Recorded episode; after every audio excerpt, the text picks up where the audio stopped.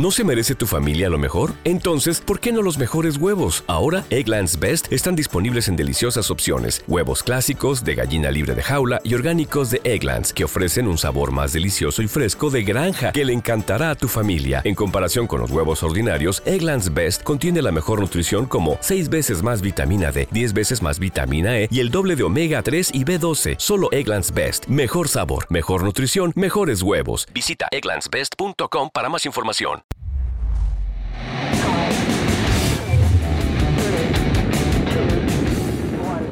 ¿Quieres saber más sobre SEO y marketing digital?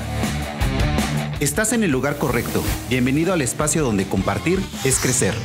Esto es Top SEO. Este episodio llega a ustedes gracias a Ahrefs, la mejor y más completa herramienta SEO del mercado. Te invitamos a que pruebes Ahrefs Webmaster Tools totalmente gratis. Mejora el SEO de tus sitios web y supera tu competencia. Solamente entra a ahrefs.com y date de alta. Hola, bienvenidos, bienvenidas a este nuevo episodio de Top SEO. Hoy tenemos una gran mesa redonda con varios SEO en Latinoamérica y en España. Nos acompañan Vero Acuña, David Ayala y Fabio Araujo. Chicos, ¿cómo están? Muy bien, muchas gracias. Muchos de los oyentes ya los conocen, han participado con nosotros, pero ¿por qué no se presentan uno por uno para la gente que no los ubique? Primero, Vero, ¿cómo estás, Vero? ¿Cómo andan? Muy, muy contenta de estar acá, así que gracias nuevamente por la invitación. Eh, bueno, soy Vero Acuña, actualmente estoy como head de SEO en Telecom Argentina y además de eso trabajo como consultora freelance de SEO. Bienvenida, Vero. David, para quien no te conozca, ¿quién es David Ayala? Pues llevo desde el 2003 dando caña al mundo del SEO, del marketing, de los negocios online. Tengo actualmente dos agencias de marketing, Soc Data Business, que principalmente el core está en España, también un poco en Latinoamérica, pero principalmente en España, y Soluciones, que es 100% empresa, empresa de Andorra. Aparte de eso, pues tengo un libro con Editorial Anaya, he ido a mil y un eventos y soy un puto culo inquieto que no paro de crear proyectos y cuando pienso que en el día no tiene más horas, pues siempre puedo estirarlo un poquito más. y también nos acompaña el señor Fabio Araujo. Fabio, ¿cómo estás? Muy bien, muy contento también de estar con ustedes, con Vero, con David, contigo, eh, a los que considero amigos. Mm, yo soy fundador de Los Creativos, una agencia SEO que opera desde aquí de Colombia. Eh, tengo, soy socio de otra agencia muy enfocada al tema de inbound marketing. Uh, fundé un evento de SEO que se llama el SEO Underground y hago algunas otras cositas varias aquí en la ciudad de Medellín con temas de restaurantes y, he tratado de sacar una marca de ropa, pero nunca he podido. Muy bien, muy bien. Bueno, el motivo de esta mesa redonda es porque ha habido mucha expectación sobre este nuevo update que anunció Google hace unas semanas, que es el Helpful Content Update. Eh, muchas de las personas que, que oyen este podcast nos han preguntado qué tan fuerte viene, qué cambios hemos visto. Por eso nació la iniciativa de juntar a CEOs de gran nivel, como son los que están aquí de invitados, para que compartamos con la audiencia qué hemos visto, si realmente hay que ponernos a temblar, si viene muy fuerte, etcétera, etcétera. Eh, Vero, primero las damas, ¿tú qué puedes eh, aportar a este panel sobre este nuevo update de Google? Bueno, sobre este nuevo update, eh, yo la verdad que no vi mucho revuelo, a diferencia de otros que, que enseguida vemos como cómo rebota y cómo empiezan a cambiar las SERPs rápidamente y, que se genera como ese ruido en las SERPs que hoy estás primero, mañana estás cuarto, pasado estás octavo y después volvés a primera posición. Todos esos cambios, la verdad que no los noté, sobre todo en los e-commerce. Eh, no he visto grandes, grandes cambios de posiciones, o no por lo menos que tengan que ver con, con esto. Sí, por ahí en, en blogs vi algún tipo de, de, movimiento, pero no tan brusco como suele ser un update. Ahí también me generaba intriga porque, por supuesto, cuando sabemos que va a haber un, un update, nos, nos inquieta un poco. Entonces ahí también quería y tenía bastante expectativa de, de, esta mesa redonda para ver cómo, cómo les había pegado a ustedes y qué habían visto, si habían notado cambios y demás. Yo por lo menos no vi, eh, no vi un comportamiento similar al de otros updates. Eh, Fabio, ¿tú qué nos puedes compartir sobre este update que has visto eh, en las SERPs? Yo le hice como el seguimiento desde el 21, que había como un ruido de, de una actualización, el 22 se oficializó y estuve revisando como las herramientas principales de, de monitoreo, el CAS de MOS, el sensor de, de SEMrush, etcétera, etcétera, etcétera, y no pasó nada. Pues y cuando digo no pasó nada, no pasó nada a nivel mundial. Eh, como dijo Vero, Google dice que va a, ser un, una, va a tener un impacto alto. Hasta el momento, por ejemplo, nuestro, nuestro fuerte son el sector financiero, las universidades, todo lo que tenga que ver con construcciones inmobiliarias y algo de e-commerce. Hasta este momento no ha pasado nada. Lo que pasa es que la actualización no, no trae nada nuevo, o sea, era todo lo que ya sabíamos. Pues está ahí, está el tema de calidad, está el tema de la satisfacción de las personas, personas que les quieren ahora no las o sea, no, no es como nada nuevo, entonces no, yo no, no he visto nada nuevo, pues yo no, no sé David, que David sí que tiene más cositas. Es, lo, que iba a decir aquí. O sea, yo antes de que viniera el update, lo primero, claro, cuando vi que todo el mundo hacía revuelo, dije, ostras, digo, puede que venga un puto Panda 3.0 o la versión que queramos, ¿no? Y ahí sí que me, dio un poco de alerta, pero luego recuerdo que estuve viendo con otros SEOs, vimos punto a punto, y justamente vi como Fabio, o sea, eh, eran puntos de experiencia de usuario, eran puntos de tal. Cada uno de los puntos que vi que iban a implementar, o sea, eran cosas que ya estaban implementadas en Google, con lo cual, eh, y aunque no sean oficialmente implementadas, cosas que yo había visto personalmente en otros updates, ¿no?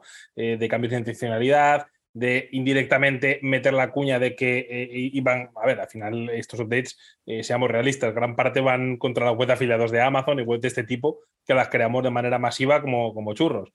Em, en cuanto a movimientos que, he visto, realmente he visto alguno ligero, o sea, es que, eh, a ver, yo me, gusta seguir día a día con, con, con ranking y con otras herramientas que utilizo como trackers, la variación de posiciones. Más que nada, a ver, hay gente que dice que, que eres exagerado, ¿no? Eh, igual con 15 días te sobra, pero por ejemplo, para estos updates me viene de maravilla.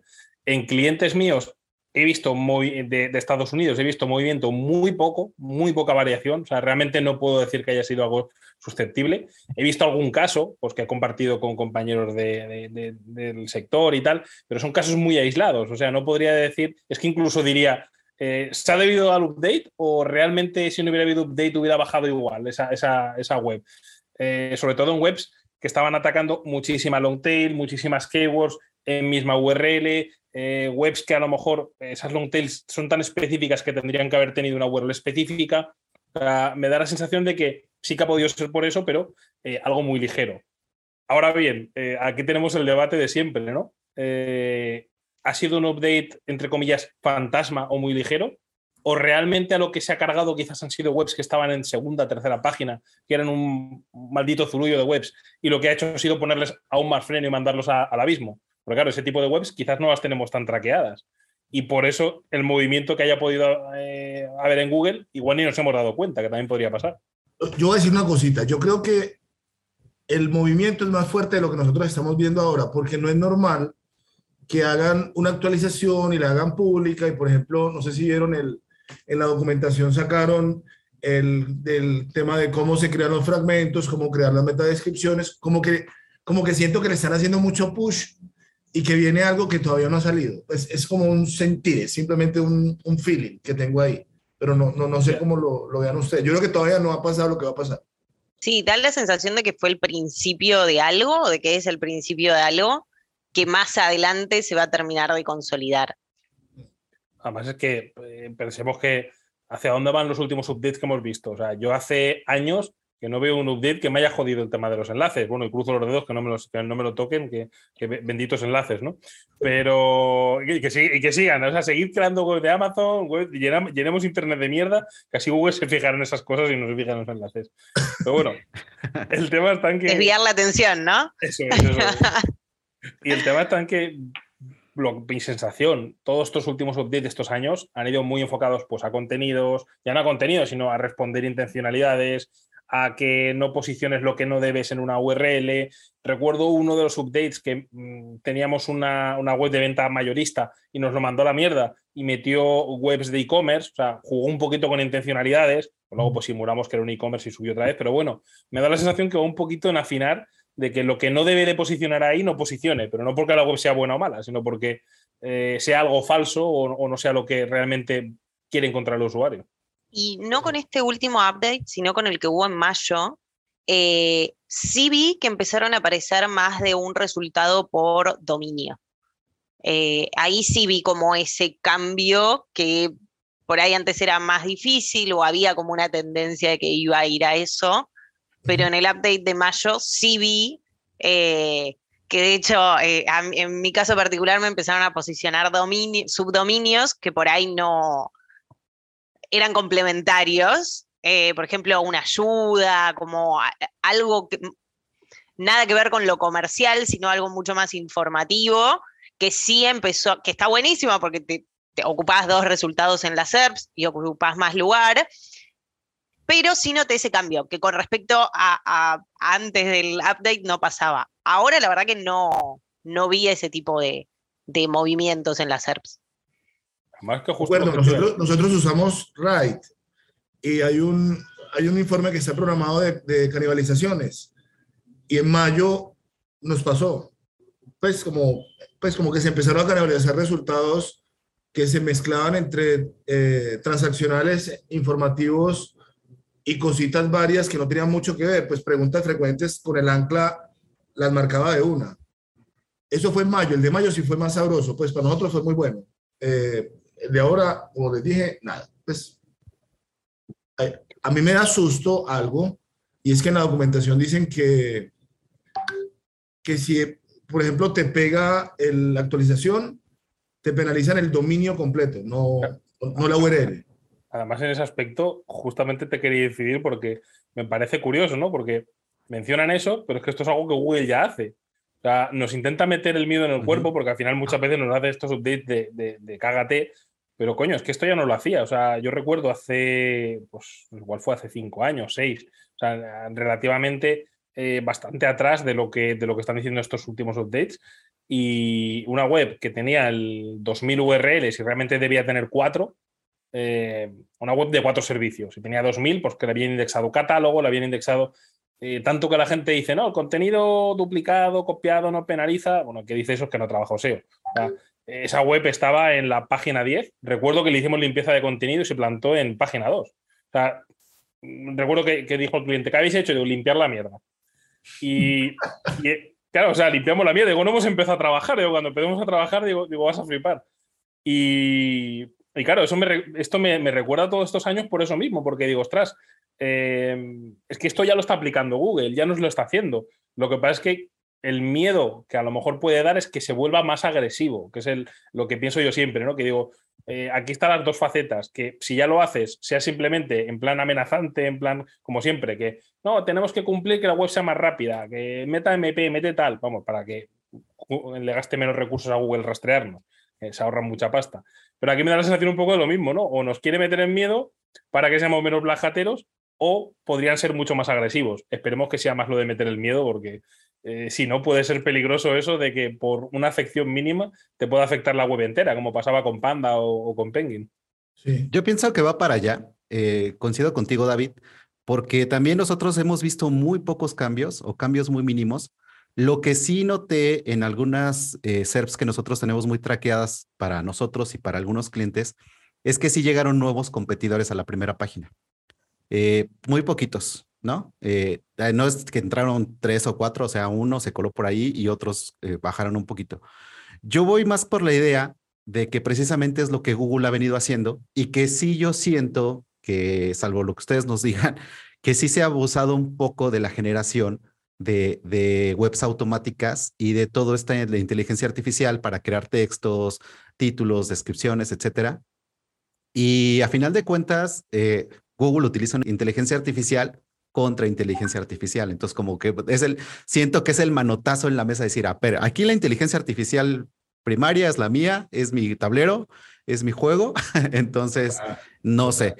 Eh, precisamente también lo que comentábamos ahorita antes de entrar a la grabación es, las personas que ya llevan mucho tiempo, llevamos mucho tiempo en SEO, a veces sí nos ponemos un poquito nerviosos con los updates, pero ¿qué consejos le darían ustedes a, los, a las personas que están empezando en SEO para afrontar un update?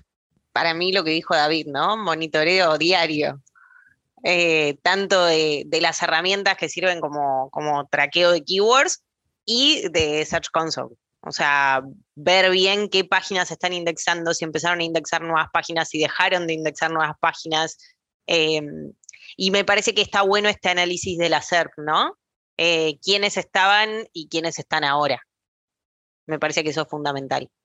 Y, y sobre todo, algo que a mí me calma bastante, luego de que pasa, eh, es entender que, va a haber estos rebotes en las SERPs. Justo hoy a la mañana mostraba uno de, esos resultados en donde habíamos sacado una nueva landing que performaba muy bien y que estábamos muy contentos porque habíamos logrado las primeras posiciones y a los poquitos días nos tocó un update que nos tiró para abajo porque empezó a posicionar un sitio del gobierno. Entonces son cuando pasan esas cosas es un poco frustrante porque es como sacamos una nueva landing que posiciona, que, performa mejor, debería posicionar mejor.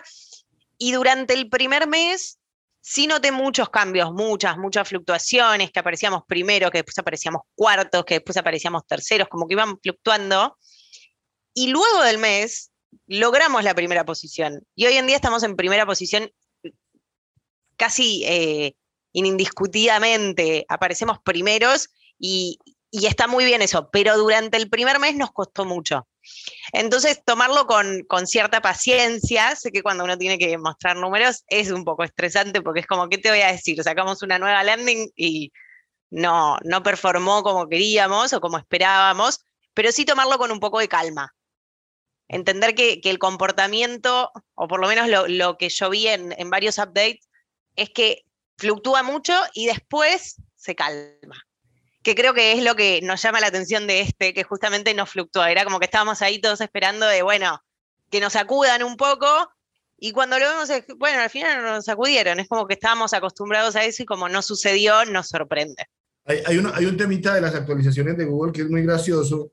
es que Google saca un comunicado o no, de una actualización y a los 30 segundos hay 135 guías de cómo superar esa actualización.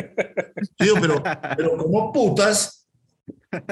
Hay una actualización y ¡pum! Ya hay 10 CEOs hablando de cómo atacar esto y cómo mejorar las prácticas. Y entonces, yo digo, o sea, es, como una canción, déjela madurar, déjela que pase, déjela que, de que sea. eso es lo que me parece gracioso de las actualizaciones. Exactamente. Además aquí eh, a mí me gusta siempre poner sobre, sobre valor el trabajo de, los SEOs, ¿no?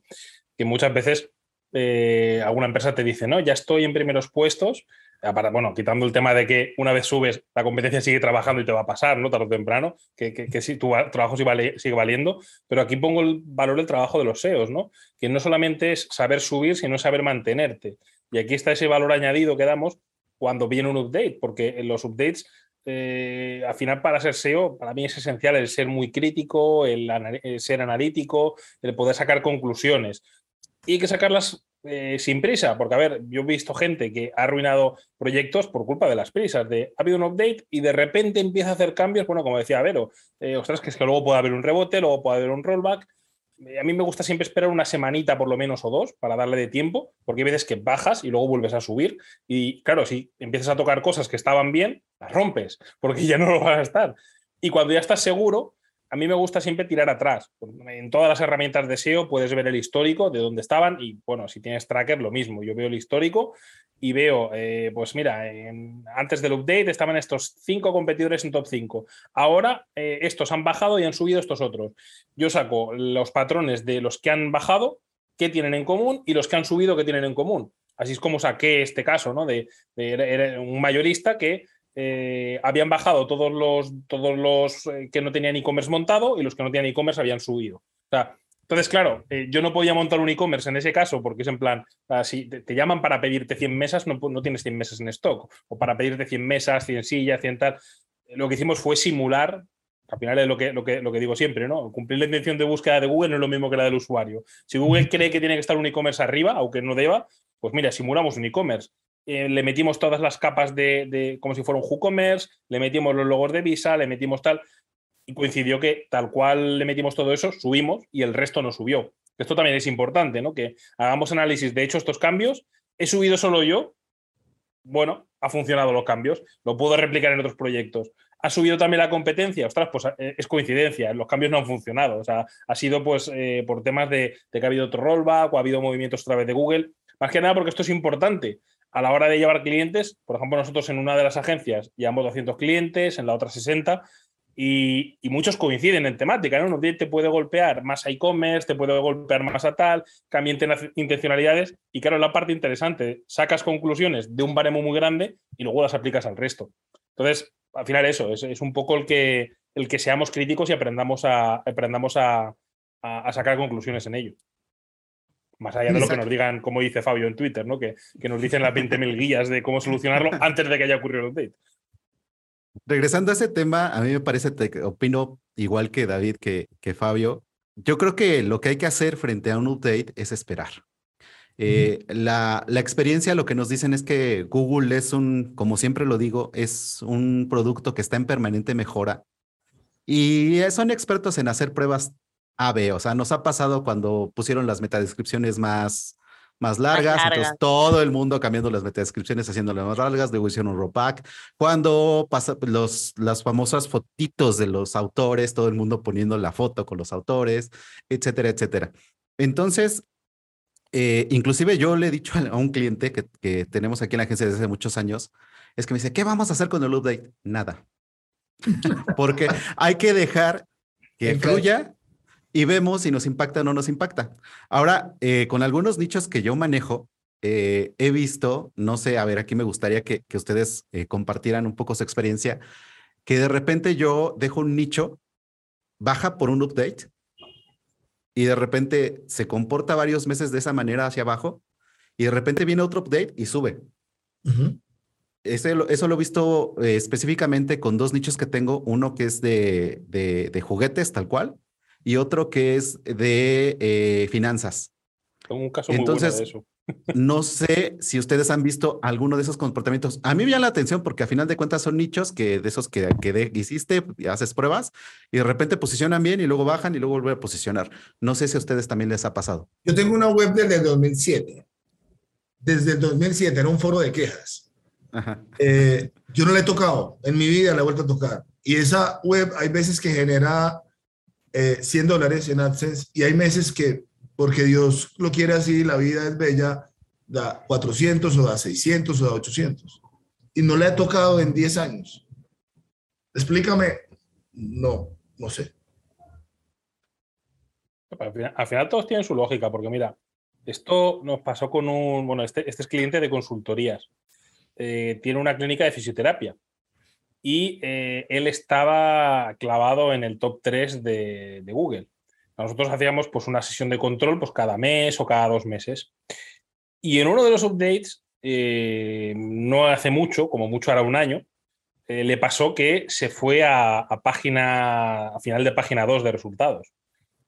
Mm, analizamos, vimos opciones, vi que a nivel link building era una bestia, porque a mí me encanta hacer link building y yo se lo recomendaba, ¿no? Eh, era una bestia a nivel link building, a nivel contenidos. Eh, él tenía un blog que, que, posicionaba 2.000 palabras clave cuando el resto en toda su web posicionaban 10, 15 palabras clave. O sea, todo estaba bien. Eh, tiramos de Disavow, tiramos de tal. Y ya en última opción, ahí empecé a, darle vueltas y esos updates fueron mucho por tema de intencionalidad de búsqueda. Y pensé, pues como lo que decía antes, no hay que buscar una lógica. ¿Qué diferencia hay entre los competidores que se han quedado arriba y él? La única diferencia que había era que él posicionaba muchísimas más keywords. Y puedes decir, hostia, esto es bueno, ¿no? Eh, pero realmente en este caso era malo. O sea, es lo que le dije. Eh, saqué, eh, calculé la, semánticamente lo relacionado que estaba con su vertical y él tenía un 5% de similitud semántica con la vertical de fisioterapia. Los competidores tenían un 90%, 99%, claro, tenían 10 URLs como mucho, es fácil tenerlo. Esto al principio, pues claro, su suena raro cuando, me, cuando le dije, digo, borra el blog. Y me dice, hostia, es que tengo, no sé si me dijo que eran 500 visitas al día del blog. Claro, ahí fue cuando entramos en el debate. Digo, esas visitas te convierten, te dan clientes. Temas que no, porque tratan sobre salud, sobre temas de espalda, pero no sobre fisioterapia tal cual. Borramos todo el blog, exceptuando cuatro entradas que trataban de fisioterapia. No subió. Él decía, hostia, no sube, hemos borrado todo. Digo, espérate, vamos a esperar al siguiente update. Porque pasa muchas veces que cuando tienes una afección más o menos grande y es al dominio entero, porque claro, estaba afectando el 90%, el 90 del contenido, era lo que, lo que estaba perjudicando. Había perdido la verticalidad de, fisioterapia. Y en el siguiente update, tal cual vino el update, subió para arriba. no hubo ningún competidor que se moviera, sin embargo, él sí se movió. Con lo cual, lo mismo, sacamos la conclusión de que era la, verticalidad semántica que, la había perdido. Al final, lo que, lo que comentábamos, viene un update, eh, puede que te enteres de por qué ha sido, por qué no. En este caso, pues íbamos, íbamos detrás de ello con la prueba. Una, una pregunta para Vero, que trabaja con, bueno, que te, hace consultoría mucho de e-commerce. En el, en el Product Update, el de este año, ¿cómo te fue? Bien, no noté tanto cambio. No, noté que estaba muy ligado a la intención de búsqueda.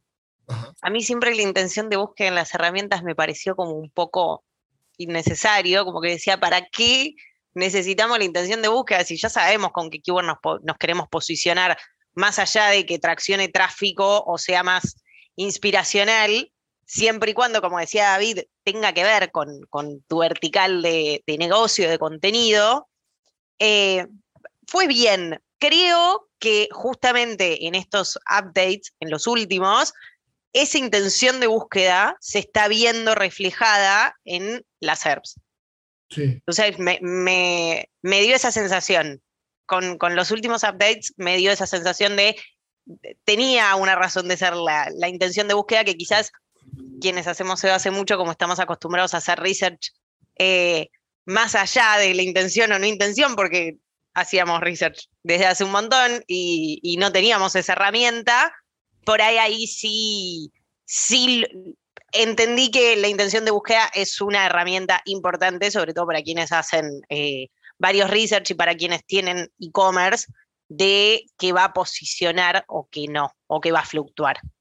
Em, y creo que lo que decía David está muy eh, relacionado con que muchas veces, como somos SEO y como somos, si se quiere decir así, la puerta de entrada a un sitio, muchas veces solo nos quedamos con los clics o con las impresiones o nos quedamos con esas dos métricas, ¿no? Sesiones, usuarios, bueno, vemos eso. Y me parece que es muy importante ver, el funnel completo. Yo soy como medio fan de eso. A mí me gusta ver la conversión. ¿Por qué? Porque el share es muy, fluctúa mucho, o sea, y es muy inestable.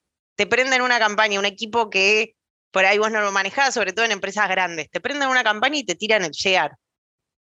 En cambio, si nos centramos en, la conversión, en los leads y demás, es mucho más estable. Y encima, como somos un canal orgánico y tenemos, solemos tener mejor, o deberíamos tener mejor conversión que el resto, eso nos mantiene eh, como en el primer nivel, ¿no? Entonces, incitar a eso, no nos quedemos solo en bueno, pero esto eh, lo hicimos hace un montón y por ahí nos, llevó un montón de esfuerzo y, dinero, e inversión, pero no nos quedemos solo en eso, sino centremos en qué, convierte, qué es lo que realmente nos marca la diferencia.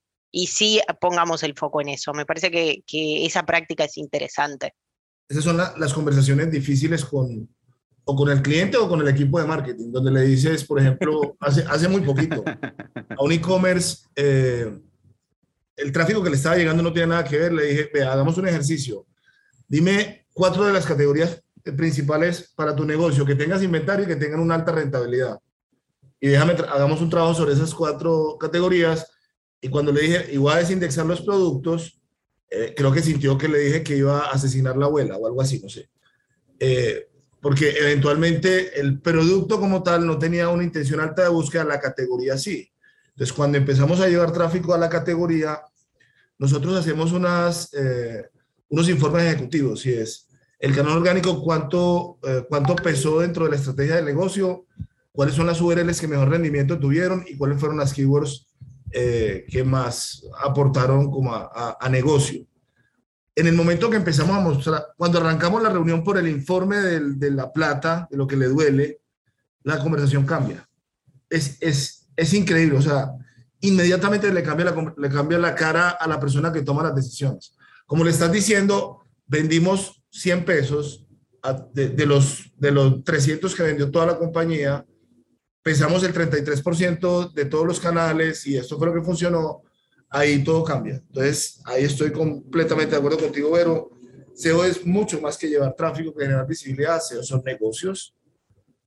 Sí, y además, por ejemplo, en un e-commerce, si no funciona el checkout, nos afecta a nosotros, porque no vamos a generar plata, no vamos a generar ingresos, no nos sirve. Entonces, eh, entiendo que está buenísimo ver cómo la curvita de clics en Search Console crece, pero si no crecen las ventas, no, no, no tiene sentido. Eh, y con respecto a eso que vos decías, me acuerdo cuando empecé consultoría con un cliente que me dijo, pero posicionamos bien. Y le digo, pero ¿para, qué keywords posicionas bien? Para mesas, pero vendes cursos. Entonces no, no tiene ningún sentido que Pero bueno, cuesta mucho a veces eh, llevar como todo el caminito, todo el journey de, de, un usuario orgánico, de que es importante que, que nos encuentre buscando lo, lo que realmente quiere o comprar o, cuál es su intención para poder llevarlo a un sitio que realmente cumpla con sus expectativas. Sobre todo que cada vez los usuarios están como más exigentes, ¿no? Más es que lo que os iba a decir. Tengo clientes que eh, facturan millones al mes eh, con menos de, de, 20, 30 visitas al día.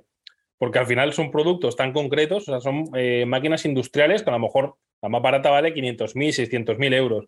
Eh, y es una intención de búsqueda tan concreta que quien lo busca es alguien técnico y que la va a comprar o que le interesa, porque no, no es como algo masivo, ¿no? Que buscas coches y puede ser eh, un chaval de 15 años que se esté interesando por los coches, pero no se lo va a comprar. Primero porque no tiene pasta y segundo porque no tiene carne de conducir, ¿no?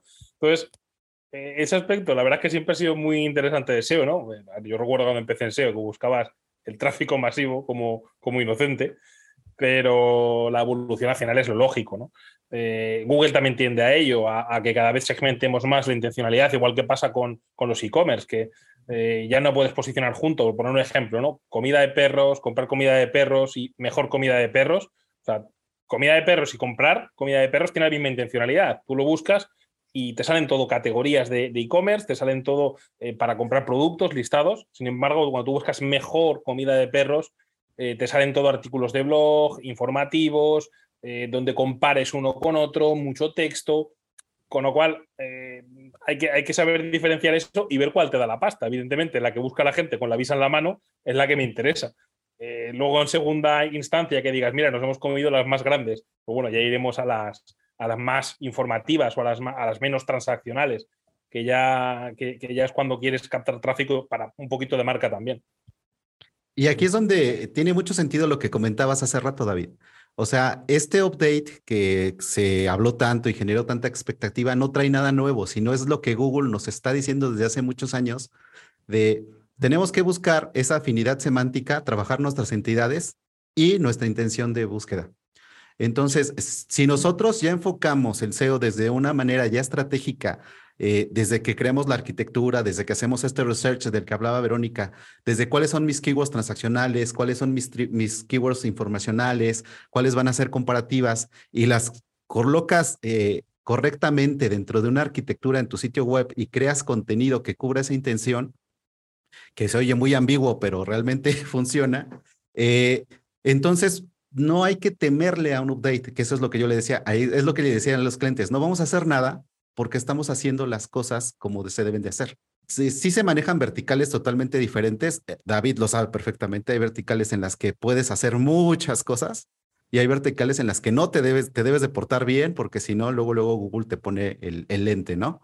Y esa es la diferencia, ¿no? De, de un SEO que está empezando, que yo veo que son los clics, con lo que comentaba, este tráfico, y un SEO ya mucho más eh, curtido, este, porque no me gusta manejar expertos porque pues no somos expertos, porque andamos, eh, como siempre lo digo, ¿no? Tenemos que ser como surfistas en la cresta de la ola porque si nos perdemos, nos caemos. Un SEO más curtido se va a ir a las conversiones. Es lo importante para cualquier persona que tenga un negocio en Internet. Creo que también es nuestro diferencial, insisto. Eh, frente a otros canales, nuestra conversión debería ser mayor.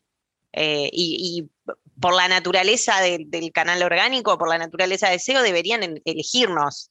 Eh, entonces, quizás lo que tengamos que hacer sea ajustar un poco eh, eso, explicar qué es lo que hacemos y explicar los números. Y ya con eso debería funcionar solo. O sea, el cliente que, ve eso va a reincidir en SEO y en la empresa en la que estamos, si ven los números, van a querer potenciarnos, simplemente por, por, por la naturaleza del canal. Aquí me mola, la parte de los updates, que yo siempre digo que para mí son agridulces, ¿no?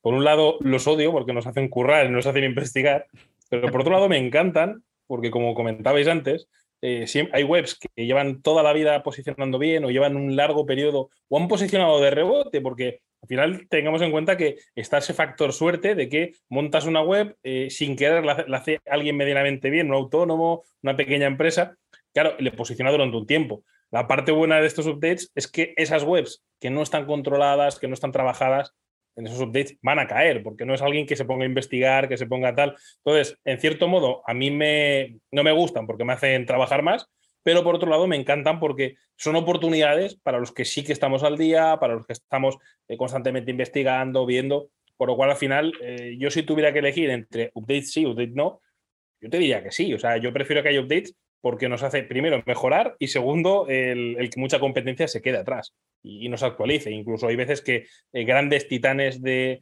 he visto que, en, por ejemplo, el sector adulto, he visto caer grandes titanes que, en su momento nadie hubiera dicho que habrían caído a nivel SEO, o sea, a nivel marca han seguido funcionando, a nivel publi de pago, pero a nivel SEO han caído y no han vuelto a remontar, por mucha marca, por mucho limit que han tenido, porque eh, todo el inbuilding al final es la gasolina, pero si rompes el motor, eh, ya no funciona. Entonces, aquí es un poquito lo mismo. Hay un tema del update, eso que dice que como que lo incomoda a uno y lo moviliza, primero a ser mejor y segundo a seguir investigando. Nos pasó después del 22. Eh, yo tengo un equipo que, bueno, David lo sabe, que redacta mucho contenido por temas de protección de marca y tal y empezamos a, a generar contenido con, con, AI, pues con inteligencia artificial. Entonces tenemos como un proceso sencillo y es, tengo dos herramientas, armo como el input que le entrego a las herramientas, eh, la herramienta me crea el contenido y vamos a un proceso de calidad, donde alguien, una persona, interviene en el contenido y el contenido eh, se le hace el, el típico análisis de plagiarismo y tal, y pum, se publica. Con la herramienta de, Writing Assistant Tool de SEMrush, le damos como la, la, última pasada después de publicado y todo bien.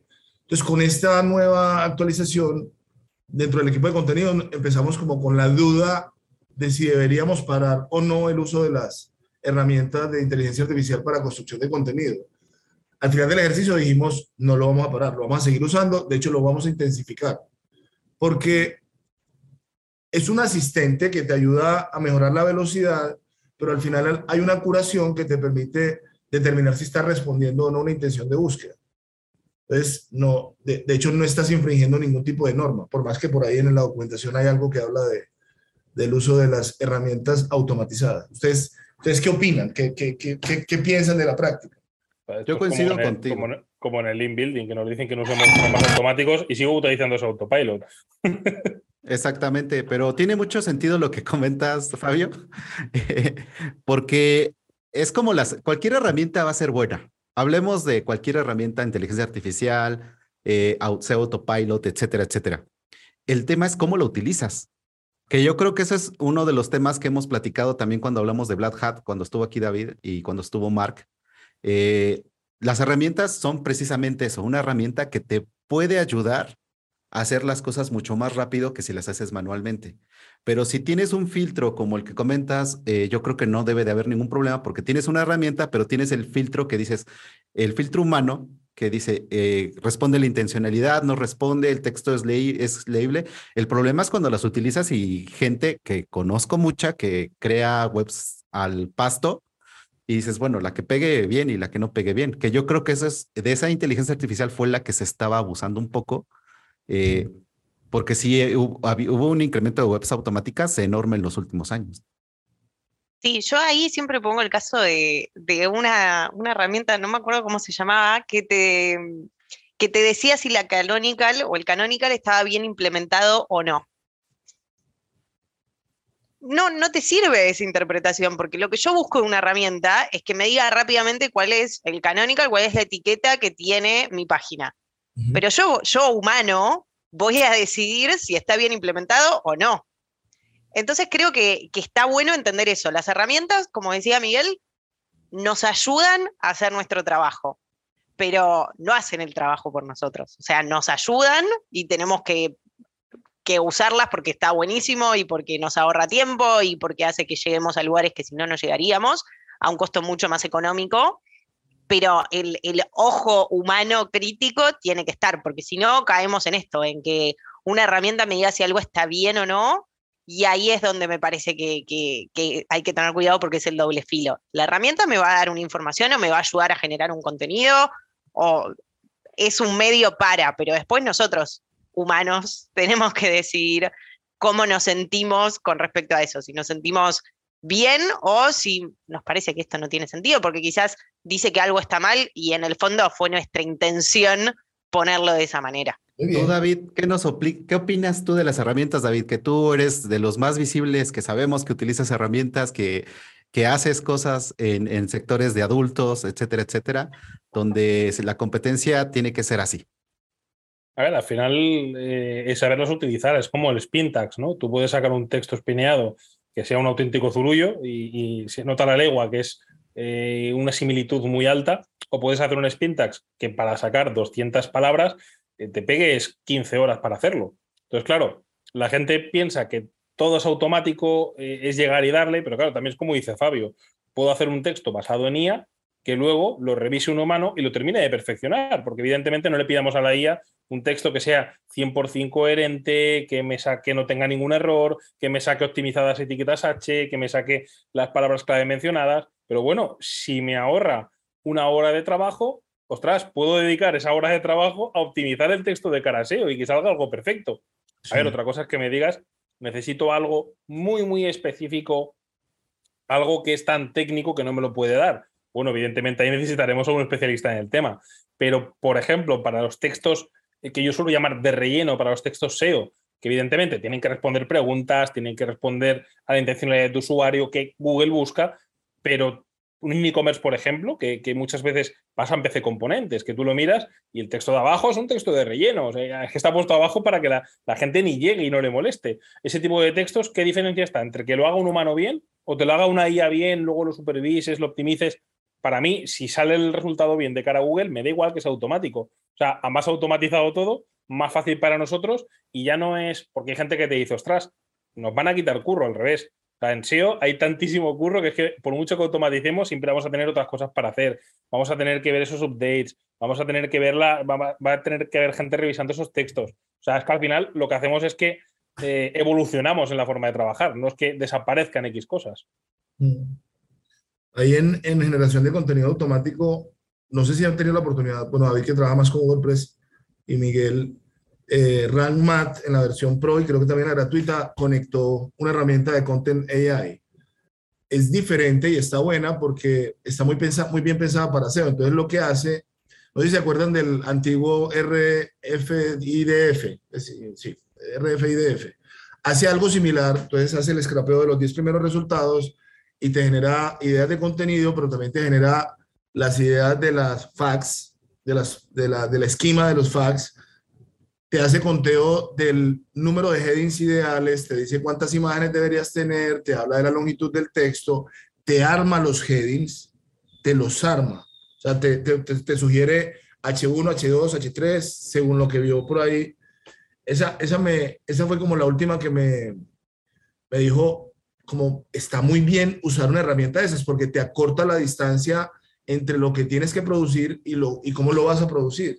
Entonces, creo que van a salir herramientas que nos van a ayudar mucho en generación de contenido y creo, a título personal, pues que creo que todos coincidimos que, que se deberían de usar, que son una buena forma de llegar a, una, a un destino.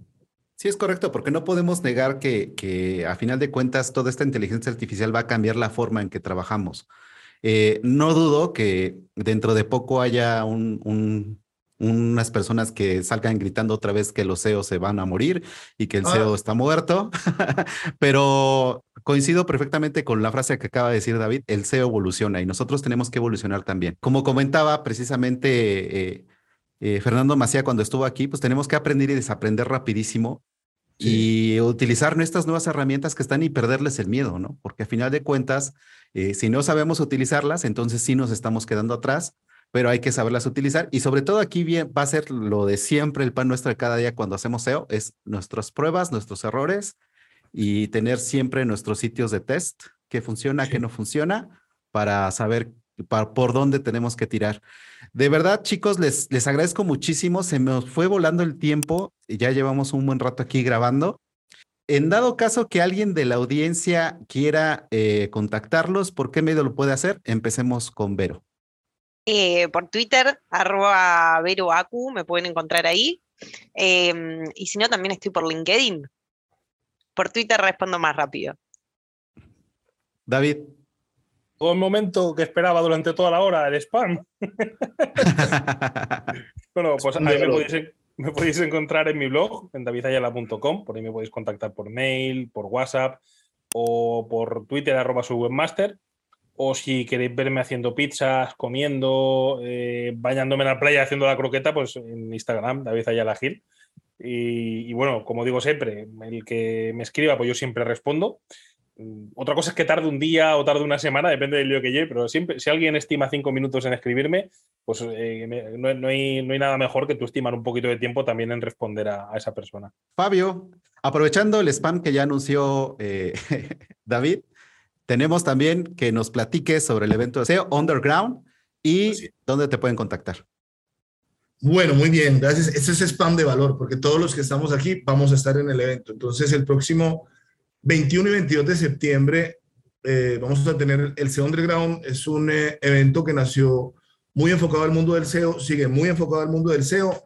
Este año, eh, casualmente, hay varias ponencias de automatización, del uso de Python para mejorar la eficiencia en el trabajo de SEO, de generación de contenido automático, en fin, hay charlas muy interesantes, tenemos 31 ponentes. Eh, es un evento híbrido, es decir, en la ciudad de Medellín, en un auditorio vamos a tener 350 personas eh, y esperamos poder conectar 30 mil personas alrededor del planeta Tierra y ya está. Todos están muy invitados. A mí me encuentran en Twitter como F Araujo J.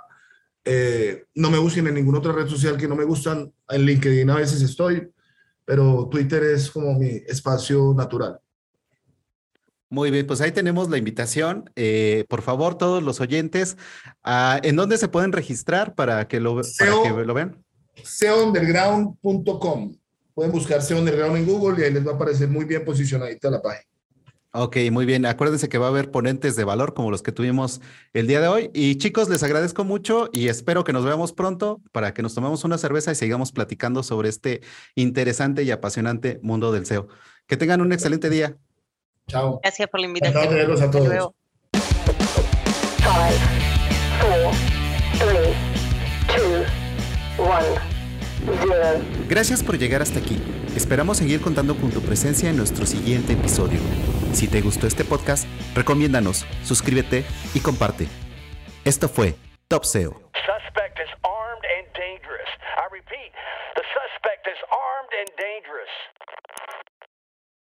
¿Te preocupas por tu familia? Entonces, ¿por qué darles solo huevos ordinarios cuando pueden disfrutar de lo mejor? Eggland's Best, los únicos huevos con ese delicioso sabor fresco de granja, además de la mejor nutrición, como 6 veces más vitamina D, 10 veces más vitamina E y 25% menos de grasa saturada que los huevos regulares, además de muchos otros nutrientes importantes. Así que, dales los mejores huevos. Eggland's Best, mejor sabor, mejor nutrición, mejores huevos.